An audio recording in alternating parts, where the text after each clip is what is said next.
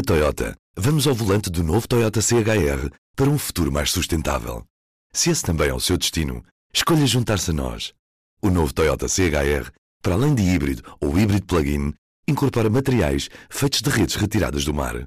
Assim, foi pensado para quem escolhe ter um estilo de vida mais ecológico e consciente. Cada escolha conta e escolher o novo Toyota CHR é ir mais além pelo planeta azul. Saiba mais em toyota.pt. Este é o Poder Público, a semana em debate pela secção de política do público. São José Almeida, Tânia Sapage, Marta Moitinho Oliveira. E eu sou Helena Pereira. Estamos a gravar ao início da tarde de quinta-feira, dia 9, dia em que o tema da eutanásia volta ao Parlamento, após dois vetos do Presidente da República, e em que o tema do aeroporto Montijo e o anúncio de aumento dos salários médios agitou a vida partidária e empresarial. Vamos começar, São José, pela eutanásia. Pelas contas que fizemos uh, hoje no público, esta nova versão da lei será aprovada, embora restem dúvidas que vão ao encontro daquelas que eram as preocupações de Marcelo Rebelo de Sousa, nomeadamente porque retiram do texto a expressão doença fatal. Como é que vês este processo? Achas que inevitavelmente vai parar outra vez às mãos do Tribunal Constitucional uh, ou e achas que não houve vontade dos deputados em mexerem mais na lei de forma a adequarem uh, mais às dúvidas que possam vir a ser suscitadas? Quer dizer, dúvidas serem suscitadas serão sempre. Uh, a questão é uma questão que divide, é uma questão civilizacional profunda. Eu creio que ninguém é concretamente a favor da eutanásia. O que as pessoas são a favor é da liberdade individual eh, para poder decidir sobre o momento eh, do fim, eh, a pôr fim à vida. Mas mesmo assim é complexo. É complexo, é difícil de legislar, será sempre polémico e qualquer solução que legaliza a eutanásia, por mais condicionalismos que tenha, eh, desagradará sempre a um grande número de pessoas. Mas também a lei existe, não é para obrigar as pessoas a fazerem, a eutanasiar-se, ou serem eutanasiadas. A lei existe para dar a liberdade a quem precisar, a quem sentir que necessita, de o fazer. Evidente, com condicionalismos estritos e com fiscalizações corretas e apuradas. É por isso que isto tem levado tanto tempo a, a resolver-se, não é? Uh, mas não é a primeira vez que isto acontece. Quando foi do aborto, também esperámos 10 anos por um segundo referendo. Uh, e isto aqui assim é muito mais complexo do que o aborto, penso eu. E, portanto, a complexidade do assunto é grande. O PS voltou a mexer no projeto de acordo com o que tinha sido as indicações do parecer, do, do, do, da mensagem uh, do presidente uh, sobre a questão, uh, e a razão porque tinha vetado, ehm, tentam satisfazer isso. Eu admito que o presidente da República, sendo o tema que é, que o envie ao Tribunal Constitucional. Que envie de novo. Sim. De novo, penso que faz todo o sentido. Um, mas penso que, a prazo, este assunto acabará por ser regulamentado. Uh, pode até e não sem ser referendo, nunca haverá referendo. Eu acho que referendo aqui, assim, sabes, quando foi do aborto, um, o referendo, sobretudo o primeiro referendo, uh, eu lembro-me bem disso, já trabalhava na Assembleia ainda por cima, trabalhava como repórter parlamentar e acompanhei isso muito perto. Primeiro então foi mesmo divisório da sociedade, rompeu a sociedade, foi muito agressivo. Eu, eu também já trabalhava na altura, lembro-me, foram ditas com, coisas muito impressionantes dos dois lados, não foi? Argumentos completamente absurdos, uh, de radicalização, foi, ainda foi. não havia redes sociais, ou quase não havia redes sociais em 90, em 98, um, e portanto penso que não, era não é uma boa solução, não Sim. é um tema para, para, para referendo. É um tema para os legisladores, para o Parlamento, uh, com todas as devidas garantias, com todas as fiscalizações do Presidente, do Tribunal Constitucional, mas penso que não referendo uhum. seria, hoje em dia, com a radicalização que há hoje, então, seria uma coisa muito feia, penso eu, seria uhum. um debate inútil, inútil. Uhum. Aliás, já em, 90, já em 98, só dizer mais uma coisa, eu creio que muita gente não foi votar e o referente nem sequer teve, atingiu os 50% mais um. Porque foi muito feia a discussão. Porque foi, as pessoas afastaram-se. Uhum, as pessoas uhum. afastaram-se. Eu Sónia. acho que sobre isso, deixa-me só dizer uma coisa que eu acho que só haveria referente se o PS quisesse, não é? Assim como disse que vai haver referente à regionalização no, no programa, claro, podia Sónia. ter dito isso. Sim, claro. E não tendo dito, de facto, não. Claro, Sónia, é mas, mas, mas eu, eu nem estou a falar nisso, eu estou a falar que acho que é um assunto que não deve ser referendado. Uh, Sónia, a, a Assembleia mudou muito nos últimos anos, nos últimos quatro anos, desde que o tema começou a ser votado no Parlamento, uh, mas não há dúvidas que, apesar do crescimento dos partidos mais à direita, por exemplo, os defensores da eutanásia já não serão mais uma minoria. O público hoje fez as contas. A maioria que se formou aqui há uns anos mantém-se, embora com outras caras, no fundo, não é? Significa que há uma mudança na sociedade.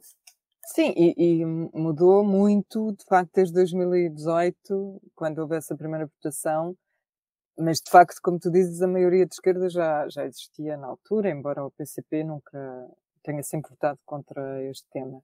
Seja como for, e, e apesar de haver agora também uma maioria absoluta do PS, que é uma coisa que, que por si só já podia garantir uma aprovação se todos votassem na mesma e se não houvesse liberdade de voto, enfim, um, a verdade é que essas contas que tu, que tu referes e que o público fez são curiosas e concluem que dos 230 deputados, na realidade 98 nunca votaram este assunto. Portanto, podíamos ter aqui uma surpresa total, não é? 98 Exatamente, é um, mas não é um temos. Deputados, uh, mas não temos. Alguns deles já foram deputados antes, é o caso de Capolas Santos, outros estavam no governo, como Eurico Brilhante Dias ou o Tiago Brandão Rodrigues, e portanto acabaram por nunca votar. Ao todo, são, a maior parte é do PS, portanto podia mudar alguma coisa. Depois a seguir vem o PSD e depois são os estreantes, não é? Do Chega, sim, da Iniciativa Liberal e do, e do Livre. 98 é de facto um terço do Parlamento. Isso podia mudar muita coisa, mas neste caso eu acho que a mudança até favorece os que estão a favor da lei. Portanto, esteja a lei, esteja ela conforme a Constituição e capaz de passar pelo crivo do Tribunal Constitucional e do Presidente da República, que eu acredito que isso vai acontecer, e também acho que é desta que vamos ter a regulamentação da, da eutanásia em vigor, ou a legalização da eutanásia em vigor. Passando ao segundo tema, que Aeroporto de Lisboa.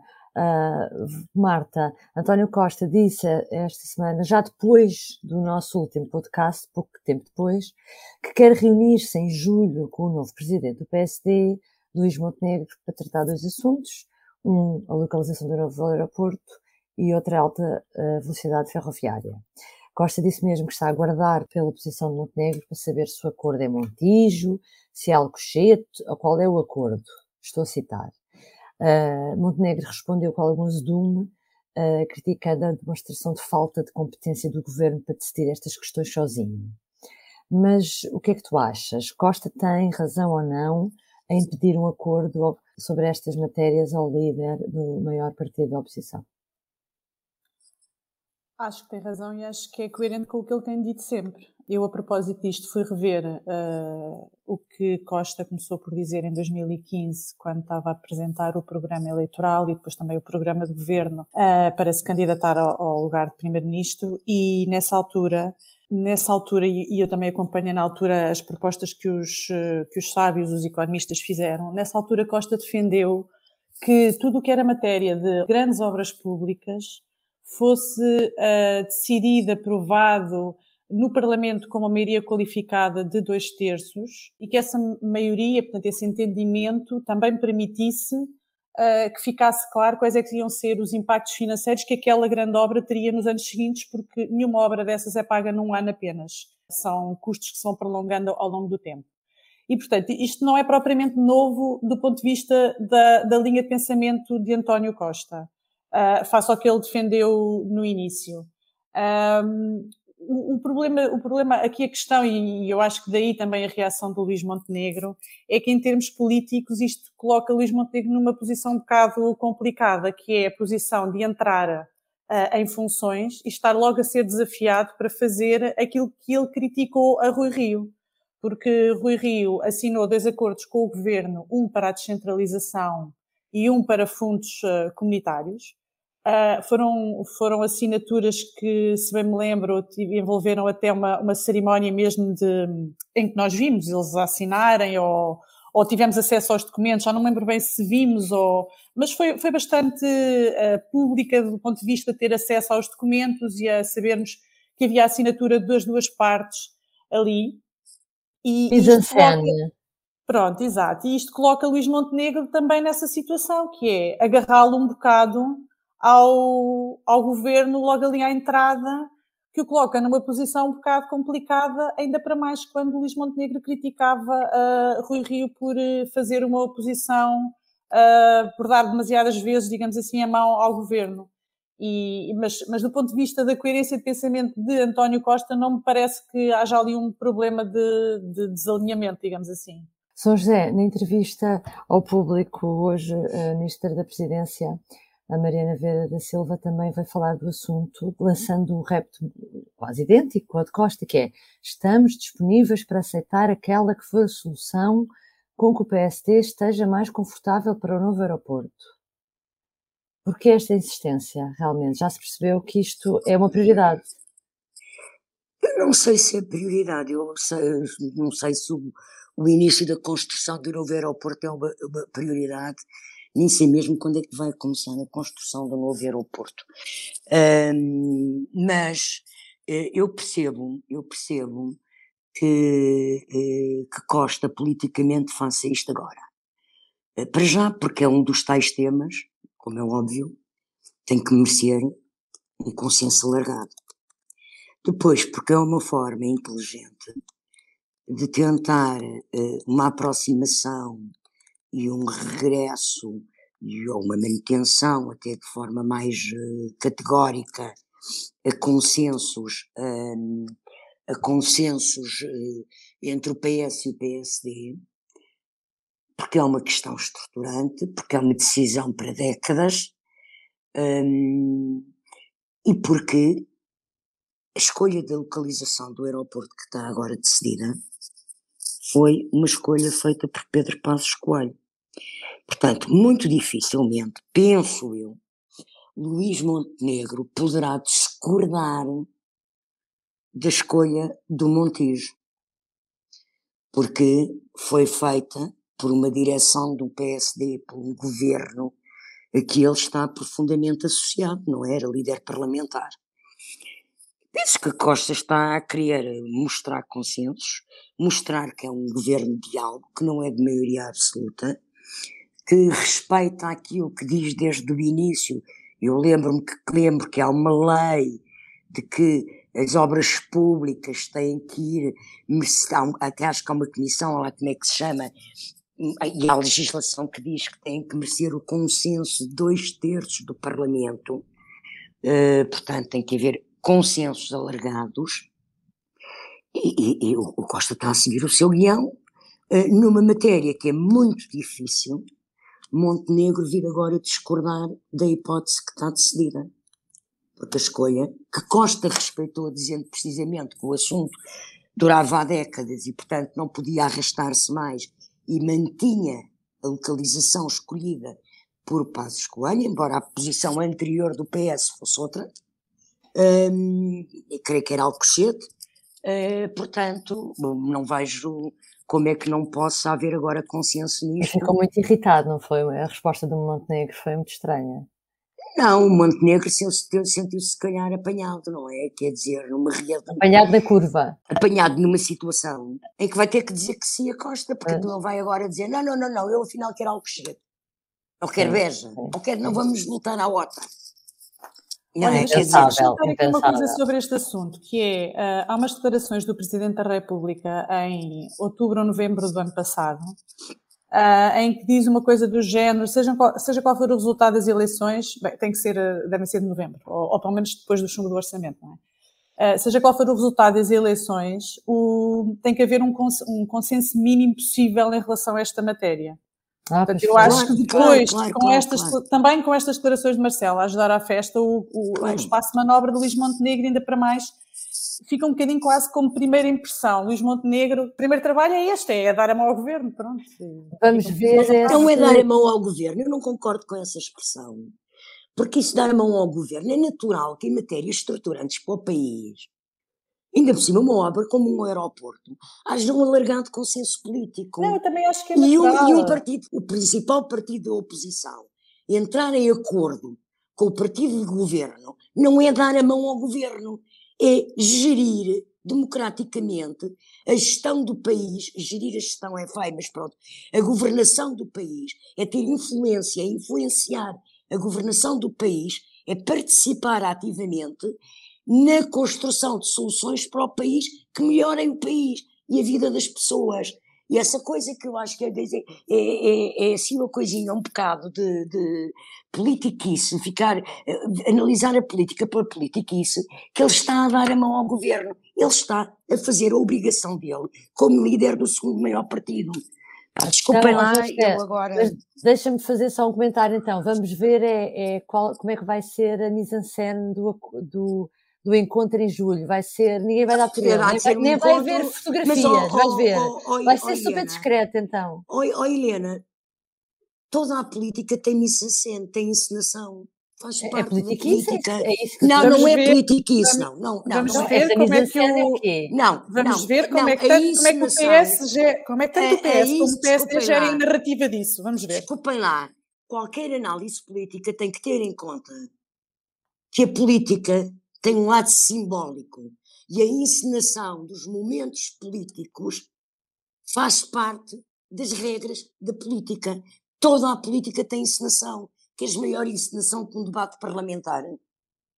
Não, mas Quer dizer, percebes, pronto. Percebes que eu estava a dizer? Que vai ser diferente, com certeza, a importância que este líder do PSD vai ou não dar um encontro com o Primeiro-Ministro, porque este homem não é Rui Rio. Estás a perceber?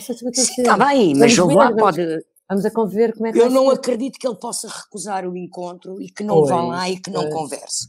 Exatamente. e, e o, o, que vier para fora e a maneira como ele for vendido, digamos assim, há de ser o que os dois acordarem. Claro. Não, nem o Costa vai fazer o contrário do que o Montenegro quiser, nem vice-versa. Não, é? não estava-me a referir sim. à comparação Montenegro-Rio. Sim, sim. Que, Bom, mas vamos sim, ao terceiro Rio foi lá, foram fotografados à entrada sim. de São Bento, nas escadas, lá dentro, a dar perto de mão e tal. Sónia, avancemos contigo. E não é só isso, Rui Rio assinou com Costa, com direito à fotografia, um acordo para a descentralização e para, para, para, para os fundos comunitários.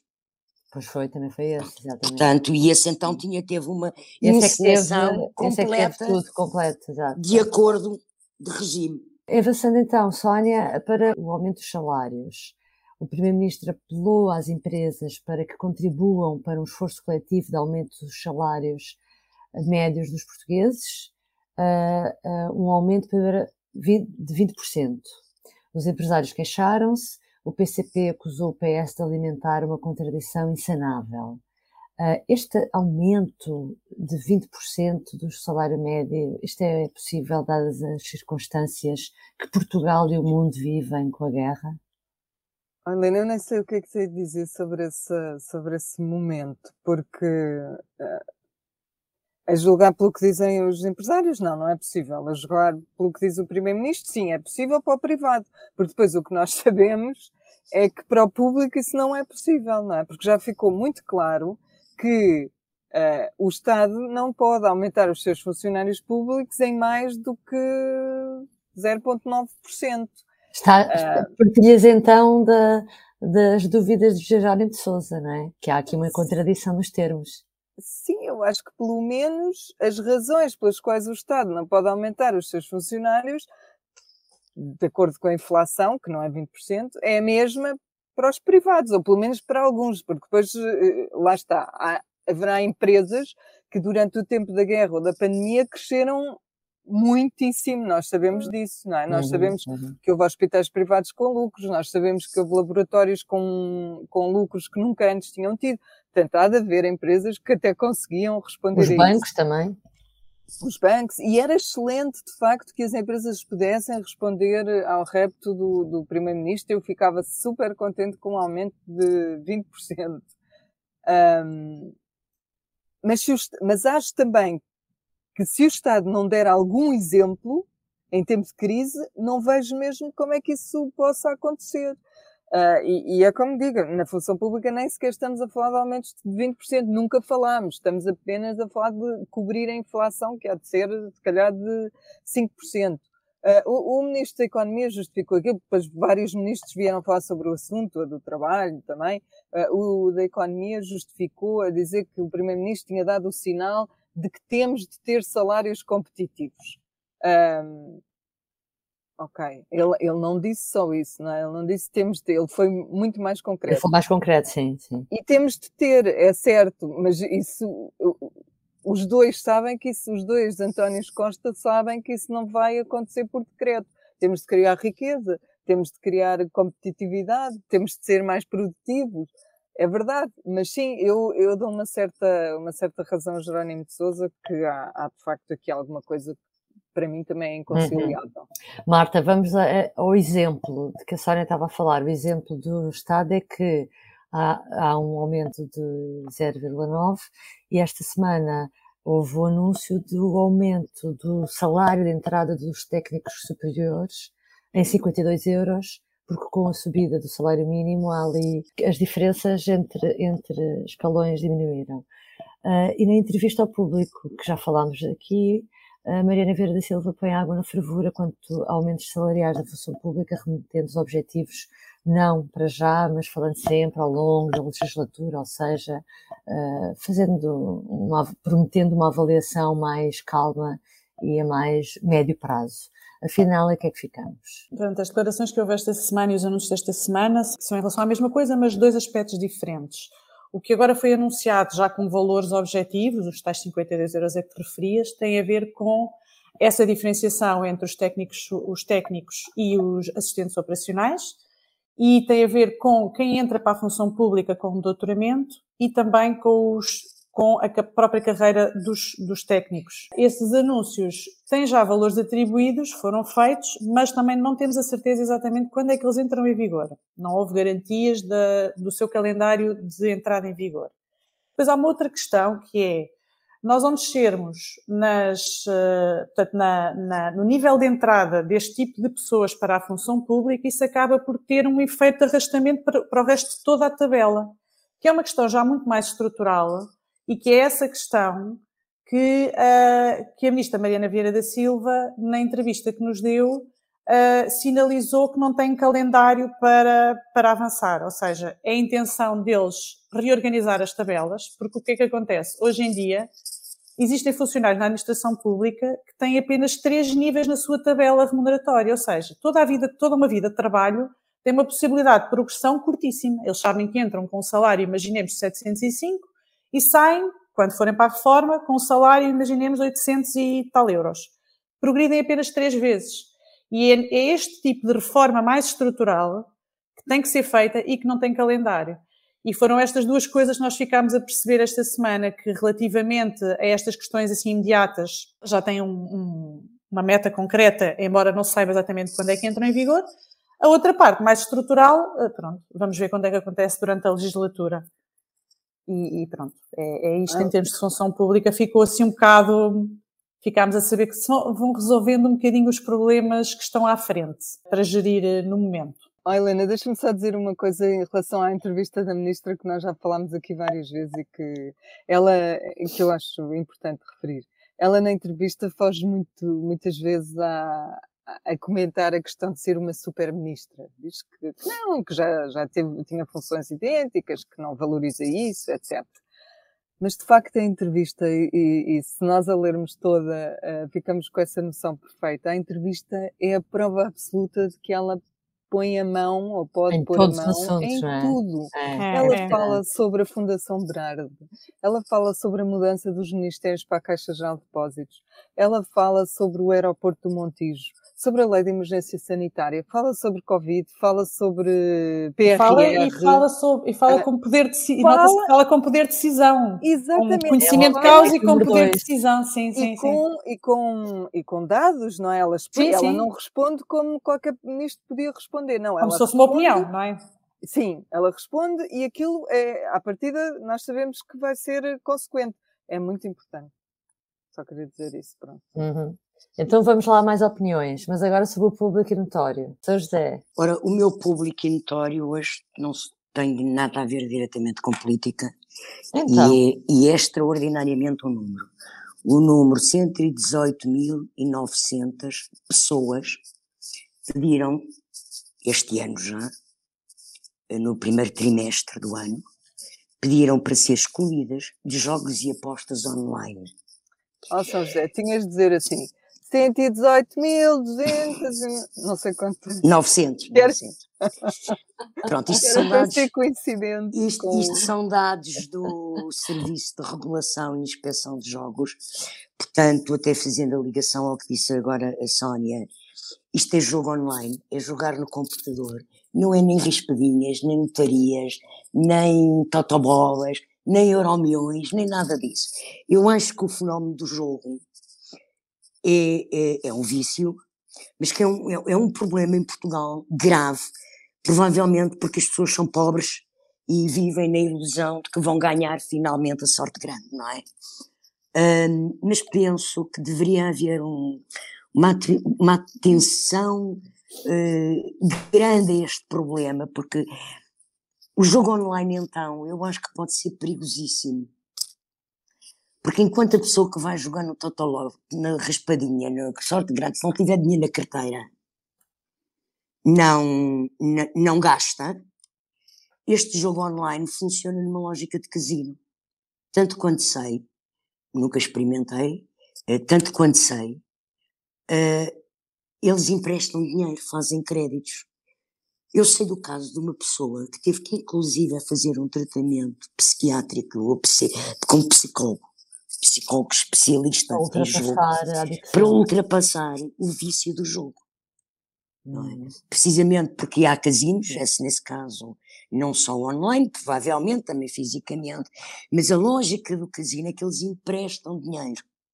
Uhum. E isto é de facto um problema uh, que eu penso que devia ser, não sei como é que se resolve, não sei como é que se leva as pessoas a não caírem nisto, um, pronto, como não sei como é que se resolve que as pessoas não comecem a fumar ou não comecem uhum. a beber, um, e eu fumo e bebo, não jogo, mas fumo e bebo, só jogo na lotaria do Natal. De facto, eu penso que isto é preocupante uh, para qualquer sociedade.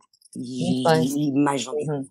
Só, e há uma outra Sónia. coisa, São José, que é o, o número de jovens entre os 18 e os 24 anos Sim. que jogam é Sim, neste mesmo, no mesmo Sim. trimestre pediram adesão a novos, fizeram novos registros em sites de jogo online. 215.600 e novos registros. Estão entre os 25 e os 44 anos. É gente muito nova que se inscreve é. nestas coisas. Uhum. É isso. Sónia, qual é o teu? O meu não tem nada a ver com isto, não é tão sério, mas hum, eu gostava de conseguir calcular e, e é isso o meu público notório, a pegada ecológica do governo e do Presidente da República e, do, e da oposição, já agora, uh, no 10 de junho. Que eu estive ui, a contar. Ui, ui. E nós vamos ter gente em 15 países, incluindo Portugal. Vamos ter em Braga, em Londres, em Andorra. Em África do Sul em países é Estados Unidos, é. Brasil, Argentina, Tóquio, Angola, São Tomé e Príncipe, Cabo Verde, África do Sul, Moçambique, é verdade, Luxemburgo, é França, Espanha, enfim, por aí adiante. Vamos ter, eh, vamos ter gente espalhada, governantes e Rui Rio também, espalhados pelo mundo todo e eu só gostava de conseguir calcular a pegada ecológica que Será um custa ao planeta. Exatamente. Por fim, Marta, Olha, o meu tem a ver com isto da Sónia. Eu acho que eles estão a gastar a pegada ecológica agora por conta do que vão poupar a seguir quando forem todos para dentro do edifício da que Caixa otimista. de Depósitos. Que otimista tu estás! Quando eles forem todos, ficámos a saber agora que, uh, pela entrevista, a famosa entrevista da Mariana Vieira da Silva, que Um, este, esta progressiva deslocação do governo para o edifício da Caixa Geral de Depósitos, o atual edifício sede, vai culminar com todo o governo lá, incluindo direções gerais. Nessa altura, a pegada ecológica vai ser muito mais reduzida, porque quando eles querem reunir, o colega está ali ao lado. Não precisam de andar a, a, a gastar dinheiro em carro, viagens e, e, e essas coisas. Pronto, e mais uma vez terminamos com uma boa notícia. Bom, voltamos para a semana. Obrigada por nos ter acompanhado. Até breve. Até para a semana. O público fica no ouvido. Na Toyota, vamos ao volante do novo Toyota CHR para um futuro mais sustentável. Se esse também é o seu destino, escolha juntar-se a nós. O novo Toyota CHR, para além de híbrido ou híbrido plug-in, incorpora materiais feitos de redes retiradas do mar. Assim, foi pensado para quem escolhe ter um estilo de vida mais ecológico e consciente. Cada escolha conta e escolher o novo Toyota CHR é ir mais além pelo planeta azul. Saiba mais em toyota.pt